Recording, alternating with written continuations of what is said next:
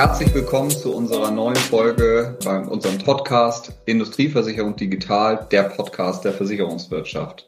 Heute zu einem durchaus spannenden Thema und bisher noch nicht viel diskutierten Thema, zumindest in unserer Podcast-Reihe, Digitalisierung und damit verbundene Veränderungen an Personalanforderungen. Bisher haben wir das Thema Digitalisierung sehr häufig von der technischen Seite aus betrachtet, also haben mit Experten gesprochen, die uns gesagt haben, welche Maßnahmen sie in, in ihren Gesellschaften ergriffen haben, um letztendlich Prozesse zu verändern, um digitale Geschäftsmodelle aufzubauen etc. pp. Allerdings wenig betrachtet wurde bisher eigentlich die Auswirkung auf die Mitarbeiter. Wir haben einen Pod Podcast dazu einmal aufgenommen. Das war, glaube ich, Anfang 2021, äh, wo wir das Thema mal angeschnitten haben.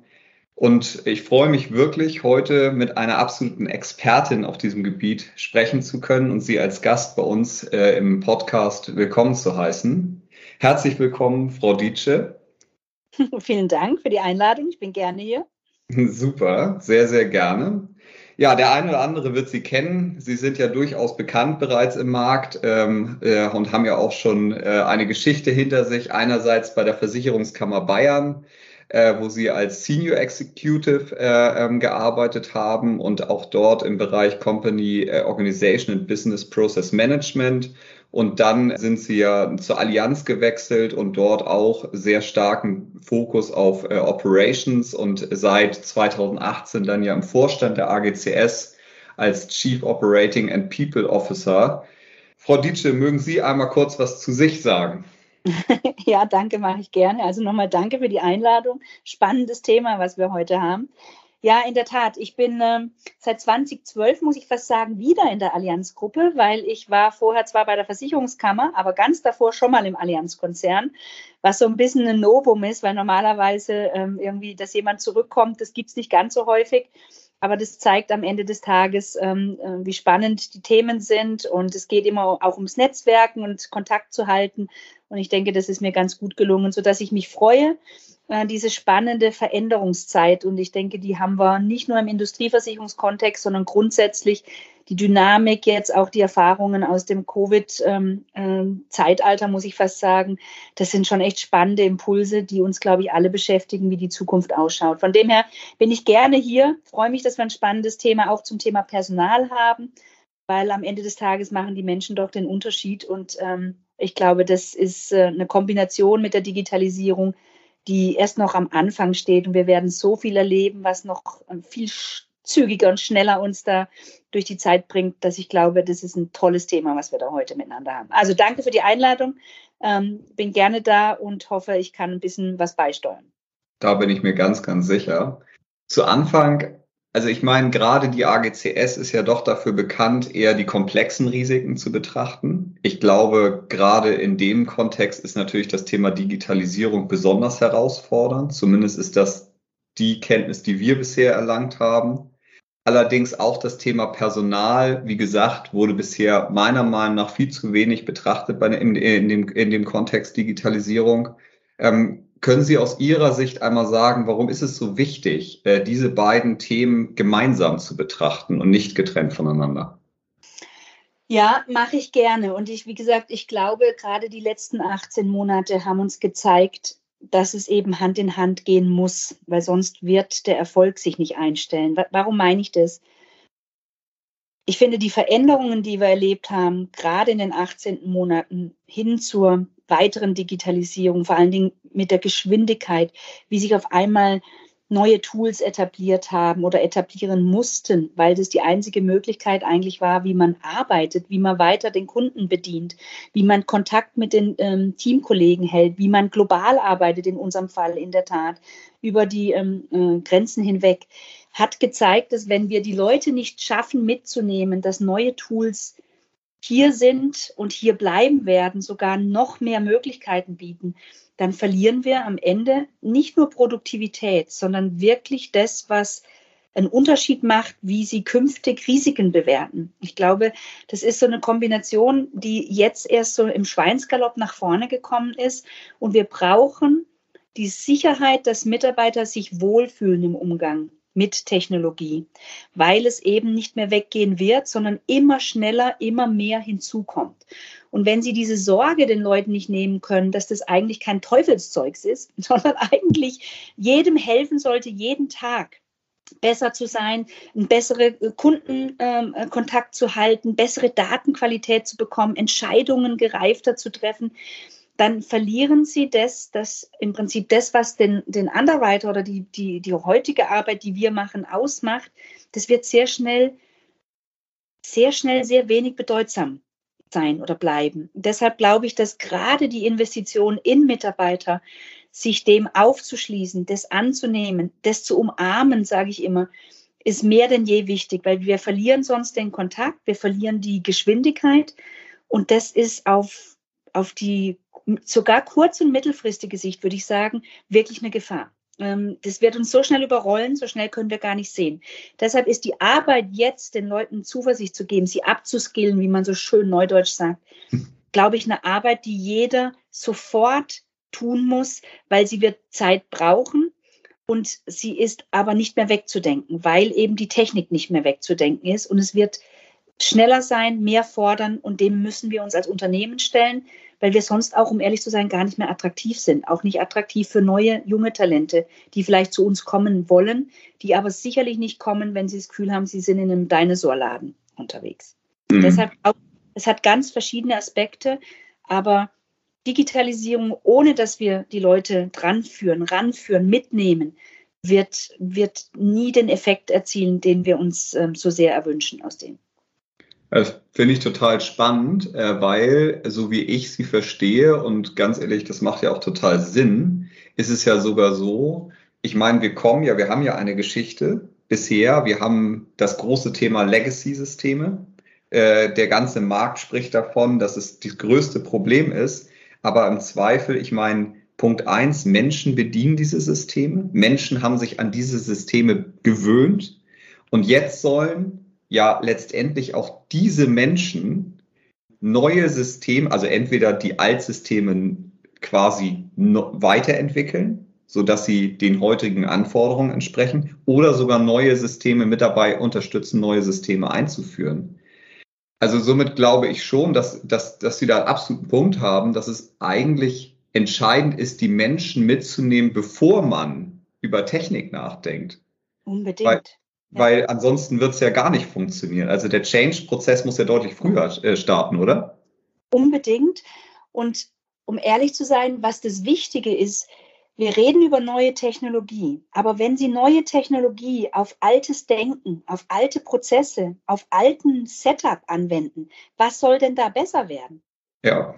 Gar nichts. Frage. Das heißt, genau, das ist so. Das heißt, dieses reine, ich investiere in Plattformen, in Technologien ohne aber vorne anzufangen, dass das Denken ein anderes sein muss. Ich muss heute ein Produkt ganz anders definieren, als ich das vor 20 Jahren vielleicht musste. Ich muss doch mitgehen und sagen, was, was ist der Kundenbedarf? Was sind die neuen Anforderungen? Denken Sie an die ESG-Thematik, denken Sie an Cyber, an Risiken. Das sind ja alles komplett neue Anforderungen, die unsere Kunden haben. Das heißt, ich kann nicht einfach nur neue Technologie auf Altes werfen, sondern die Leute, und das ist so wichtig, warum dieser Mindset so eine Bedeutung hat, wenn jemand vorne nicht anders denken kann, weil er es nicht gelernt hat, weil er gar nicht weiß, welche Möglichkeiten er hat, durch neue Daten, durch neue, durch neue ähm, ähm, Technologien, dann werden wir zwar viel neue Technologie implementieren, blöderweise nur Altes abbilden. Und dann sind wir alle immer sehr enttäuscht, dass das die Effekte nicht bringt und dass es das uns gar nicht schneller macht und es macht uns auch nicht besser. Deshalb dieses Denken vorne, da muss angesetzt sein. Und es startet nun mal mit dem Denken mit Menschen, dass die andere Impulse bekommen, dass die anders von vorne aus dem Kundensicht auf Themen schauen. Deshalb ist diese Investition in Leute, sich mit den Technologien auseinanderzusetzen, überhaupt neue Impulse anzunehmen und zu, und zu verstehen, dass es darum geht, Sachen von Beginnern anders zu denken. Das ist das, was den Unterschied macht. Und dann greift auch neue Technologie. Und dann können wir auch unsere alten Dinge abschalten, was wirklich ein Kernthema ist, muss ich sagen. Ja. Legacy, Legacy, Legacy. Wir können nicht parallel fünf Welten bedienen, sondern irgendwann müssen sie den Zopf des Alten abschneiden. Aber halt nur dann mit Effizienzen und effektiven neuen, wenn sie vorne anders denken.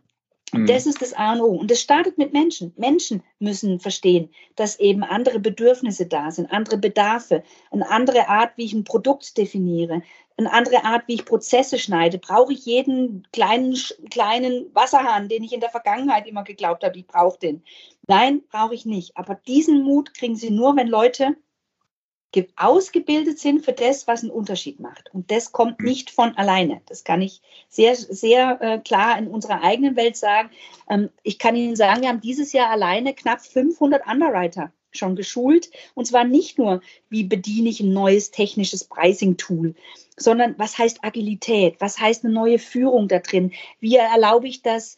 Äh, ich im, an, der, an der Sales- und an der Vertriebsfront mich anders aufstelle. Welche Daten habe ich zum Verwenden? Sie müssen das, also wie soll ich sagen, immer ähm, umfassend an, anschauen, wenn Sie sagen, Sie wollen Leute auf die neue Welt aus, ausrichten. Es geht nicht darum, nur punktuell oder einzeln zu schulen, sondern es ist ein umfassendes Konzept, schlicht, dass die Leute sich wohlfühlen, in dieser neuen Art zu arbeiten. Ja, also kann ich total nachvollziehen. Äh, ganz ehrlich gesagt, ähm, also ich habe diese Erfahrung auch schon gemacht, äh, sowohl in die eine als auch in die andere Richtung. Und äh, es ist absolut so. Also wenn es nicht gelingt, die Mitarbeiter oder die Kolleginnen und Kollegen mitzunehmen auf die Reise und vor allen Dingen es zu schaffen, ein Verständnis für die neue Welt äh, herzustellen, dann äh, kann man eine sonst wie gute Technik haben. Es wird am Ende meiner Meinung nach sehr schwer bis scheitern äh, der gesamte Change-Prozess. Ja. Für mich stellt sich allerdings die Frage, also ich meine, nehmen wir mal das Haus AGCS. Das Haus AGCS hat natürlich ähm, eine Tradition. Ähm, es äh, sind äh, Prozesse, die ja auch schon seit Jahren, teilweise Jahrzehnten wahrscheinlich gelebt werden von einzelnen äh, Kolleginnen und Kollegen, Mitarbeitern. Ist es wirklich nur Change oder ist es die Veränderung eines Geschäftsmodells, ähm, wie ich quasi diesen Change aktiviere bei den Mitarbeitern? Und äh, ist es nicht oder wäre es nicht einfacher, quasi ein, ich sag mal jetzt ganz platt gesprochen, einen Versicherer neu zu gründen neben der AGCS, der vielleicht ähm, dann ein deutlich moderneres oder neueres Geschäftsmodell hat, bezogen auf die auf die heutigen Bedürfnisse der Kunden äh, und dort quasi auf der grünen Wiese etwas aufzubauen. Wie sehen Sie das? Hm. Wie sehe ich das? Ich glaube, auch auf einer grünen Wiese müssen Sie ja genau das mitbringen, dass Sie erstens das Geschäftsmodell verstehen, weil das Geschäftsmodell, was wir haben, dass wir komplexe Risiken auf der ganzen Welt für globale Kunden, für globale Corporates, die eine Notwendigkeit haben, auch ihre Geschäfte weltweit zu bedienen, das wird ja nicht weggehen.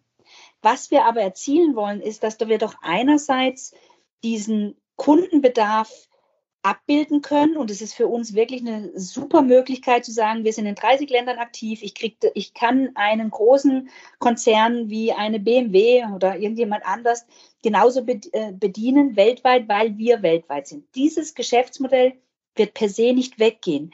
Deshalb hadere ich so ein bisschen, wird es einfacher sein, nur weil man glaubt, man baut was auf der grünen Wiese. Das glaube ich nicht. Die Veränderung haben sie trotzdem, weil auch auf einer grünen Wiese werden sie nur erfolgreich sein, wenn sie eben mit diesem neuen Mindset sich auf die Welt einlassen. Was sind die neuen Anforderungen? Was ist das, was der Kunde braucht? Was ist das Produkt, was vielleicht nicht 500 Schnörkel hat und in jedem Land muss es anders sein? Was sind globale Prozesse? Wie kann ich das alles aufgreifen? Das haben Sie auf der grünen Wiese, müssen Sie das designen, wie in dem Veränderungsprozess, durch den wir ja auch gehen.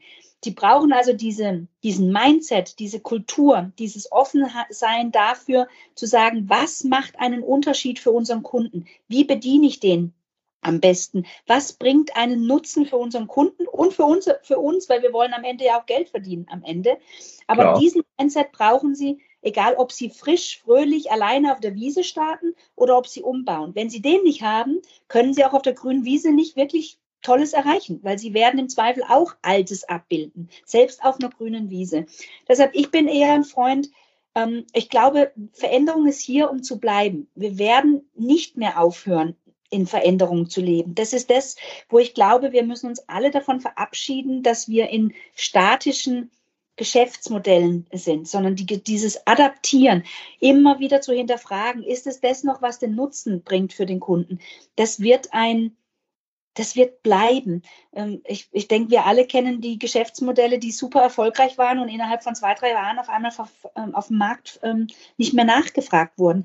Das heißt, wenn Sie nicht den Mut haben, sich ständig und in, immer zu hinterfragen, ist die Gefahr sehr groß, dass jemand das für Sie übernimmt. Und das hat mit grüne Wiese wie soll ich sagen, das, das würde ihnen nicht helfen, alleine nur auf der grünen Wiese zu denken. Deshalb glaube ich, es ist viel wichtiger, dass wir als Unternehmen diesen Mut haben, ständig und immer Veränderung als was Positives zu umarmen und das zu etablieren, was einen Unterschied macht für unsere Kunden und da auch mutig zu dem zu stehen, was Tradition ist. Ich möchte Ihnen ganz ehrlich sagen, Tradition ist nichts Schlechtes. Nee, absolut. Tradition, eine Tradition mitzunehmen, ähm, um zu sagen, was ist eine moderne Tradition, die bleibt und die wollen wir für unsere Kunden sein. Wir wollen da sein. Wir wollen ähm, Bedürfnisse aufnehmen. Wir wollen sie global bedienen. Das ist gute Tradition und an der sollten wir festhalten. Dennoch ist auch gute, ist Technologie auch was, was eben nicht die Tradition in Gefährdung bringt, sondern sie eigentlich wunderbar unterstützt, wenn sie, wie gesagt, richtig eingesetzt ist und vor allen Dingen auch von den Mitarbeitern angenommen wird, als nicht eine Bedrohung, sondern eine Möglichkeit, einen Unterschied zu machen. Auch gegenüber Competitors, um ehrlich zu sein. Und das ist das, was wir gerne ähm, als Geschäftsmodell der Zukunft sehen wollen, indem wir agieren, indem wir immer hinterfragen, machen wir das Richtige, liefern wir diesen Beitrag, können wir unseren Kunden zeigen, warum sie uns ähm, vertrauen sollten und nicht jemandem anders. Also finde ich total spannend und ähm, äh, den Ansatz und äh, es hört sich auch genau richtig an, ähm, auf Basis von bestehenden Werten und Traditionen äh, daraus etwas Neues zu formen.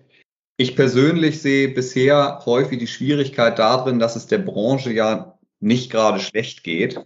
Also ähm, natürlich ist ein Unterschied zwischen Makler und Versicherer. Und trotzdem muss man ja insgesamt sagen, äh, die Branche, die, der geht's nicht schlecht. Und, und, äh, und äh, der Veränderungswille in Zeiten, wo es einem gut geht, und äh, das, das, der ist ja immer nur bedingt da. Also gerade in mittelständischen Unternehmen erlebe ich das, was ich als einen Riesenfehler erachte, weil gerade wenn es einem gut geht, muss man natürlich auch in dem Moment den Mut haben, die Veränderung anzustoßen. Aber so wie ich sie verstehe, sind sie wirklich da total im Prozess, total im Flow äh, und gehen das ja auch wirklich konsequent an, indem sie wirklich auch äh, die Mitarbeiter versuchen mitzunehmen in diesem Prozess und eben nicht nur den technologischen Aspekt betrachten, sondern eben auch den Aspekt äh, des Personals und äh, ja der Personalentwicklung, wie sie halt äh, benötigt wird, um äh, zukünftigen Herausforderungen begegnen zu können.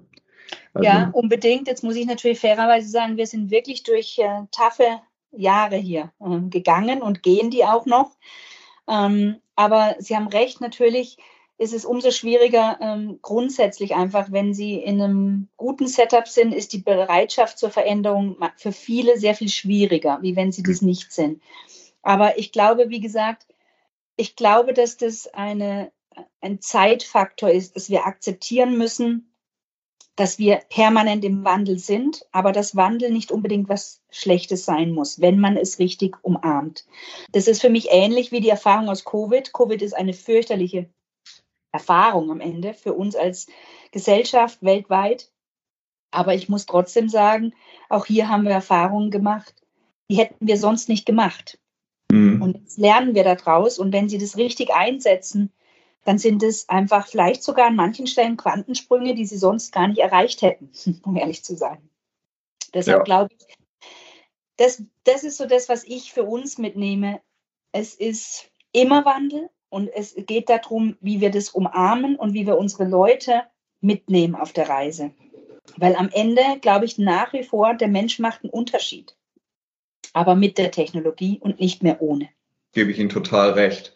Äh, wir hatten äh, in dem Podcast, den wir Anfang 2021 aufgenommen haben, zu dem Thema, äh, haben wir gesagt, na ja, heute sprechen wir von Underwritern, ähm, die natürlich die, sich vor allen Dingen auf die Risikobewertung fokussieren und in, in den meisten Fällen von Business Analysten oder Systemadministratoren, die für die Umsetzung der Digitalisierung im technischen Sinne ähm, zuständig sind.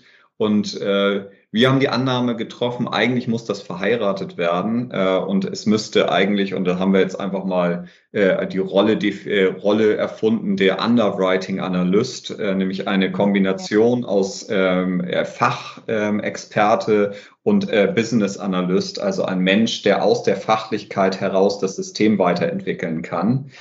Und mich würde es interessieren, wie sehen Sie ähm, das Underwriting, die Rolle des Underwriters ähm, in fünf bis zehn Jahren? Wie wird das sich entwickeln? Ähm, wird es so kommen, wie wir angenommen haben, oder wird es doch anders kommen? Also würde mich einfach mal interessieren. Ja, äh, ist eine, eine, äh, eine gute Frage. Ich würde vielleicht sogar noch einen Ticken, verzeihen Sie es mir, aggressiver da drauf schauen. Ich glaube, dass die Rolle des Underwriters insbesondere auch für junge Underwriter, die dazukommen, geprägt sein werden durch Daten, Daten, Daten. Das heißt, sie brauchen eigentlich sowas wie einen Data Analyst oder einen Data Engineer mit dazu. Und jemand, der eben die Kombination aus Daten und Technologie verbindet mit dem, was ja ein Underwriter ausmacht, dass er Erfahrung hat, dass er Risiken bewerten kann, dass er im Prinzip die, die, die, wie soll ich sagen, äh, das Tolle hat, dass er nicht nur auf einen Erfahrungsschatz der Vergangenheit zurückgreifen kann, sondern im Prinzip durch die ganzen Dateneckpunkte, die wir auch durch externe Daten hinzubekommen und mehr und mehr verwerten können, ganz gezielt das nutzt mit der eigenen Erfahrung. Deshalb glaube ich, je mehr die Affinität äh, Richtung, wie verwende ich Daten, welche Datenanalysten, welche, ähm, welche äh, Intelligence kann ich aus Daten ziehen, je erfolgreicher wird der Underwriter in der Zukunft sein. Weil es eben nicht darum geht, ihn zu ersetzen, sondern darum geht, seine Erfahrung, die er nach wie vor als Mensch mitbringt und auch den, den Faktor Mensch äh, beibehält, einfach eloquent nutzt über die verschiedenen Eckpunkte. Und da gehören die Daten, die Technologie, die Möglichkeiten, das auszuwerten, damit umzugehen, macht sicherlich das Zukunft, zukünftige Profil aus für, für einen Underwriter. Das heißt, ich verstehe einen Punkt Richtung Business Analysten. Das ist ähm, ein, ein, Schritt. Ich glaube, wie gesagt, es wird mehr und mehr auch Richtung äh, Data Analysten gehen, die dann hier mhm. eine Rolle übernehmen. Ja, ist spannend. Also wirklich, dass die, das Underwriting und die Risikobewertung immer stärker wirklich technologisch unterstützt wird. Das ist ja dann äh, und, und die Logik dahinter aufzubauen, dass das immer stärker halt wirklich die Aufgabe äh, des zukünftigen Underwriters oder Data Analysten oder einer Kombination aus dem wird. Also halte ich für spannend. Also letztendlich heißt das denn ja auch eine komplette Anpassung von Ausbildungsprogrammen. Absolut. Ähm, also da, da, da wird die Anforderungen werden andere an die Ausbildung heute der klassische Versicherungskaufmann. Wir hatten das, glaube ich, im Kfz-Bereich. Da sind wir vom Kfz-Mechaniker zum Kfz-Mechatroniker irgendwann gekommen. Äh, vielleicht werden wir auch vom Versicherungskaufmann zum Versicherungstechniker werden. Ich weiß es nicht. Aber ähm, das sind dann ja wahrscheinlich äh, ja letztendlich Skills, die dann ganz neu auch äh, über Ausbildungsprogramme äh, beigebracht werden können. Und ähm, also ich verstehe Sie neben einem technischen Datenschwerpunkt, Analystenschwerpunkt, prozessualer Schwerpunkt ähm, ja. wird wahrscheinlich eine große Rolle spielen. Äh, sehen Sie noch andere Skills, die da jetzt dann zukünftig wirklich wichtig sind? Ja, unbedingt, um ehrlich zu sein. Ähm, das geht auch in die Richtung, sich wohlzufühlen in einem agileren Setup, wie zum Beispiel Technologie entwickelt wird, eingeführt wird, dass sie eben nicht mehr aus diesem traditionellen irgendeiner definierten Demand oder einem Bedarf, dann wirft er es über den Zaun und dann kommt ein Techniker, der wurschtelt da ein Jahr dran rum und dann kommt er zurück und dann ist jeder unhappy, weil im Prinzip das, was da rauskommt, nicht das ist, was man sich gewünscht hat.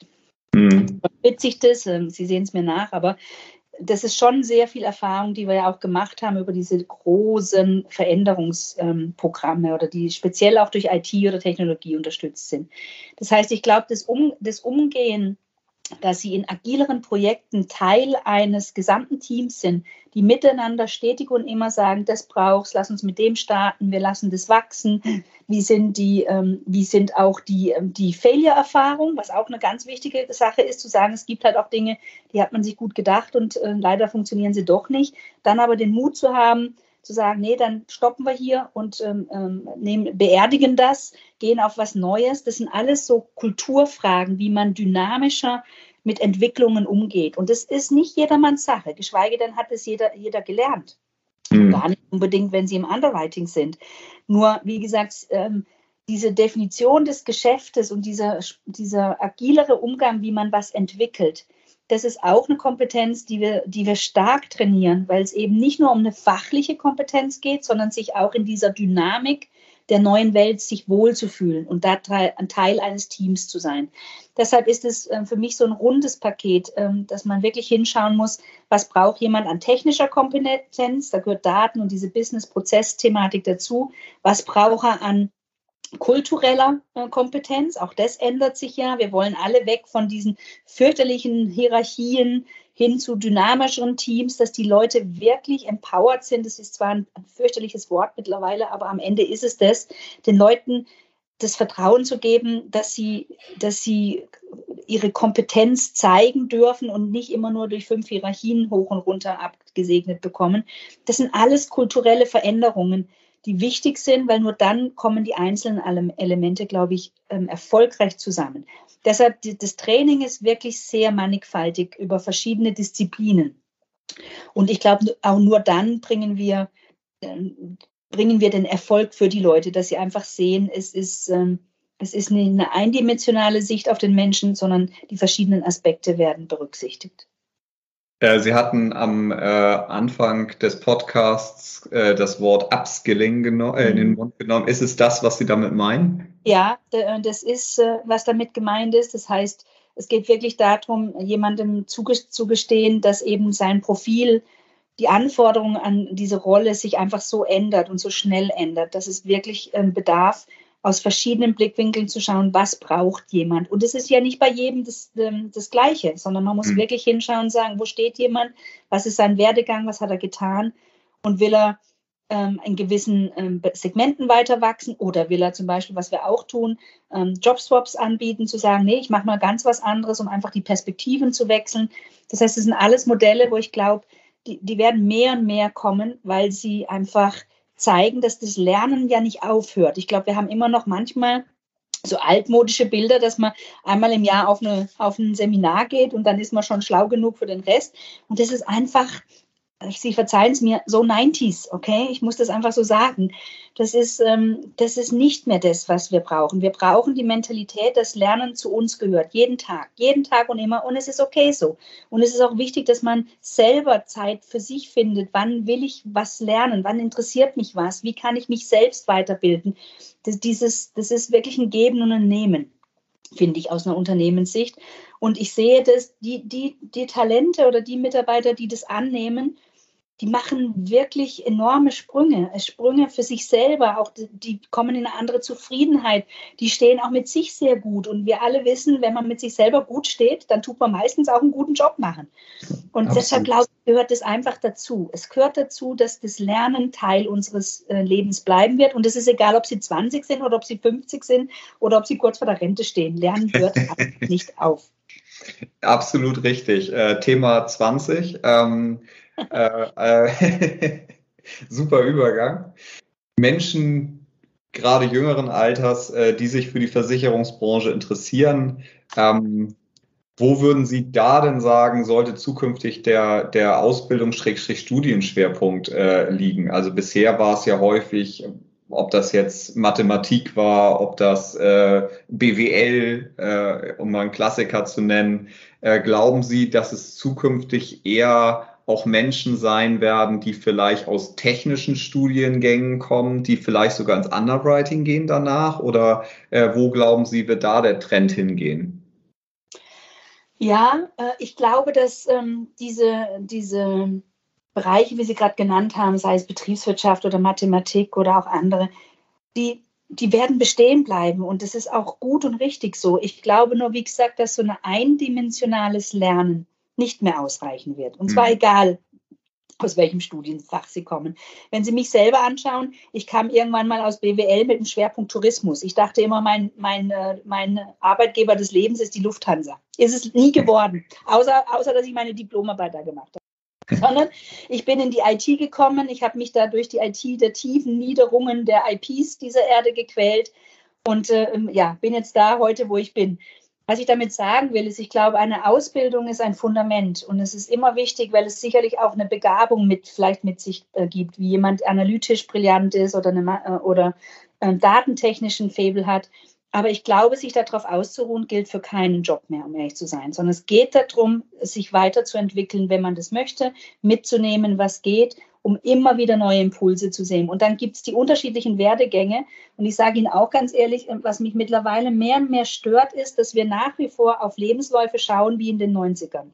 Der muss schön sein, der muss zueinander passen und da darf ja nichts drin sein, was nicht so ganz passt das ist einfach nicht die Realität. Die Realität ist, dass wir bunte Profile sehen wollen. Profile, die was erlebt haben, die was erzählen können, die mal gescheitert sind, die mal wissen, wie es ist, wenn man irgendwie nicht so toll dasteht und man muss trotzdem sich wieder das Krönchen richten und aufstehen und weiterlaufen. Was ich damit sagen will, ist, ich glaube, dieses Profil Mut zu haben, verschiedene Dinge zu lernen in einem Lebenslauf, mit was zu starten, aber dann nicht stehen zu bleiben, das wird den Unterschied machen der Zukunft. Und für jeden jungen Menschen, der startet, kann ich das nur mitgeben. Den Mut zu haben, Verschiedenes zu experimentieren, macht einem immer reifer und sensibler und auch sicherlich klarer in, in dem, was für einen wichtig ist und wo man gut ist. Deshalb würde ich es wirklich gerne so, so lassen. Ich glaube, es gibt nicht das eine Richtige oder das ist genau das Richtige. Ich würde nur den Mut den jungen Leuten mitgeben wollen, habt Mut zu experimentieren, weil das macht euch in eurem Profil rund und das sind die, das sind die Leute, die wir sehen wollen. Leute, die eine Meinung haben, die für was stehen, die Mut haben. Das ist das, was wir gerne sehen wollen. Ja, absolut spannend.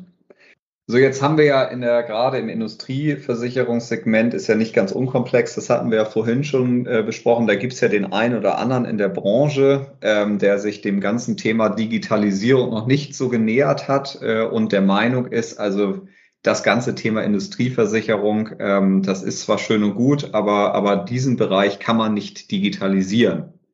Also ich persönlich habe dazu eine Meinung. Ich habe diese Meinung ja auch im Podcast schon häufig kundgetan. Äh, nun würde mich natürlich Ihre Meinung dazu interessieren, äh, äh, weil ich sag mal, AGCS ist ja wirklich ein wunderschönes Beispiel dafür, äh, wie man letztendlich vielleicht auch Digitalisierung in der Industrieversicherung und in dem komplexen Geschäft leben kann. Ja, darf ich da ganz äh, bold sein? Das halte ich für den größten Mythos dieser Erde. Okay. Also zu glauben, dass man äh, auch in einem komplexen äh, Geschäft nicht äh, digitalisieren kann. Also da kann ich nur sagen, viel Glück.